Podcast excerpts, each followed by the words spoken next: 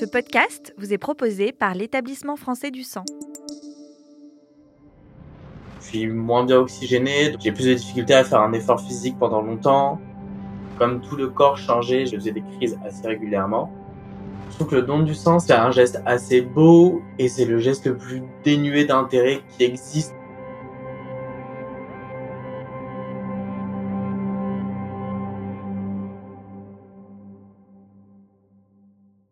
Vous allez découvrir des histoires puissantes, émouvantes et inspirantes autour du don de sang. Si vous aussi vous souhaitez devenir donneur, plus d'informations à la fin de ce podcast.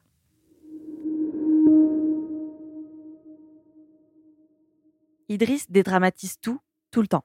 Il parle même de chance quand il raconte la maladie dont il est atteint. Ce qui le tracasse au quotidien, ne pas pouvoir donner et rendre autant de sang que ce qu'il a reçu. Je suis Idriss, j'ai 24 ans, je vis à Bruxelles, je viens de terminer mes études de droit et je suis atteint de drépanocytose. Je suis atteint de drépanocytose depuis la naissance, qui est une maladie génétique, et j'ai donc grandi avec. Je l'ai toujours plutôt bien vécu, étant donné que quand j'étais petit, je savais pas ce que c'était, je savais pas ce que ça impliquait. Pour moi, je suivais, c'était normal que tous les enfants, euh, tous les six mois, allaient voir un médecin et faisaient des prises de sang régulièrement pour savoir euh, si tout allait bien. Et euh, la seule chose qui m'a marqué euh, quand j'étais petit, c'était que je pouvais pas, je devais faire attention quand il faisait froid. J'ai eu une enfance plutôt normale et, et plutôt stable. C'est juste que de temps en temps, j'avais ce qu'on appelle des crises et euh, il y a des endroits de mon corps, donc ma jambe, mes bras, etc., qui devenaient euh, très douloureux au point où je pouvais plus les bouger ou euh, je devais sauter un ou deux jours de classe et après j'y retournais comme si euh, si de rien s'était passé. Mais il faut que les deux parents soient atteints pour l'avoir. Sauf que euh, mon père donc lui il a la moitié de la maladie et ma mère ayant la thalassémie qui est une maladie proche, ça a réussi à combiner de manière bizarre qui fait que j'ai une forme rare et plus inoffensive de la drépanocytose. Ça s'appelle une thalassodrépanocytose en forme longue et médicale.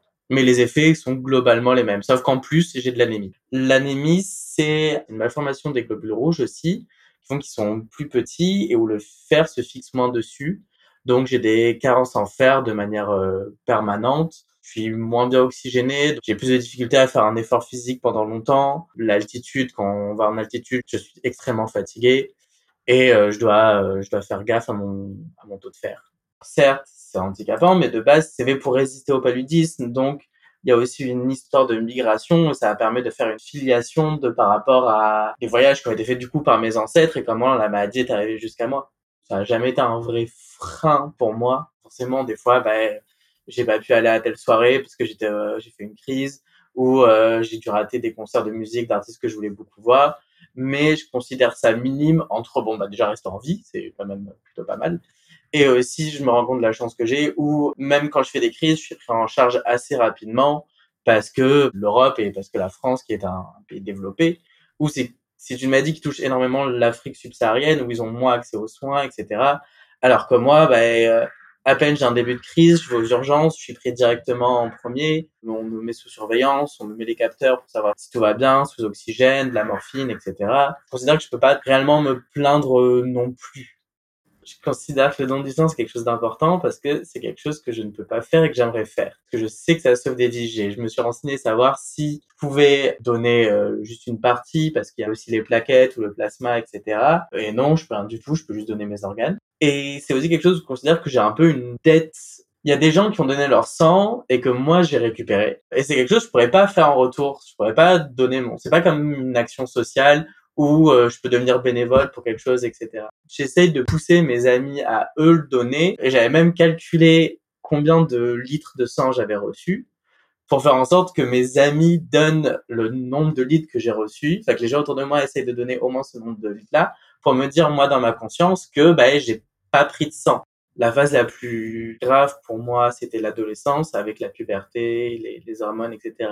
Comme tout le corps changeait, j'ai fait, euh, je faisais des crises assez régulièrement. Maintenant que tout ça c'est fini, c'est, ça s'est stabilisé. Des rémissions, non. Il y a, bah, y a aucune chance qu'elle disparaisse comme c'est une maladie génétique, elle peut pas partir. Alors il y a deux, il y a qu'une option, c'est la thérapie génique, mais elle n'est pas encore au point. C'est quand même quelque chose de compliqué de changer ses gènes aussi. Et moi, j'ai la chance d'être sous un traitement qui qui est expérimentale qui est, qui, est, sur le commerce depuis une dizaine d'années pour les drépanocytaires qui permettent de limiter le nombre de globules rouges qui sont déformés et qui provoquent les crises et donc du coup qui me permettent de devoir faire moins attention. Il y a un truc que je peux pas faire, c'est la plongée, alors que j'aimerais énormément parce que c'est une question aussi de pression et de, relation au, au, sang, etc., que j'ai pas du tout compris quand on m'a expliqué. Mais je sais que j'ai pas le droit de descendre sous certains mètres sous l'eau parce que la pression deviendrait trop forte et ça me provoquerait des, crises je trouve que le don du sang, c'est vraiment quelque chose de très généreux, dans le sens où bon, la personne n'en tire aucun bénéfice, si ce n'est peut-être cette dit qu'elle a fait une bonne action. C'est quelque chose de totalement anonyme, où je n'ai jamais su de qui provenait le sang euh, qui m'a été transfusé. Et de l'autre côté, en faisant ça, bah, c'est quelqu'un qui, alors qui moi, m'a permis de, mieux vivre ma, mon adolescence et de, de, sûrement rester en vie plus longtemps, qui est quand même euh, pas si mal que ça. Mais c'est aussi quelque chose qui, oui, qui permet de sauver des vies au quotidien et c'est un geste assez beau et c'est le geste le plus dénué d'intérêt qui existe avec le don d'organes pour moi et qu'on sait jamais à quel moment aussi on peut en avoir besoin soi-même. Parce que moi je suis drépanocytaire ou euh, ou je peux en avoir besoin dans le cas de, mon suivi pour ma maladie mais on sait jamais à quel moment euh, un, bah, suffit d'avoir un accident de voiture et, d'avoir besoin d'une transfusion sanguine en fait. Donc ça ça touche pas que des gens qui ont des maladies chroniques c'est pour c'est pour tout le monde en fait. Aujourd'hui je suis heureux ça va j'ai un peu peur avec le Covid parce qu'on est, quand on est drépanocytaire, on est considéré comme quelqu'un à risque un peu. Donc, je fais gaffe à ça. Mais à part ça, euh, j'arrive à avoir une vie normale comme tout le monde. J'arrive à faire ce qui me plaît, voir ce que j'ai envie de voir. Donc, j'ai pas, j'ai pas à me plaindre. À bientôt, collègue, pour utiliser votre pouvoir de sauver des vies. Plus les donneurs seront nombreux, plus les patients auront de chances d'être soignés avec les produits sanguins les plus adaptés. Maintenant, vous pouvez diffuser le message autour de vous. Pour préparer votre don, rendez-vous sur dondesang.efs.santé.fr.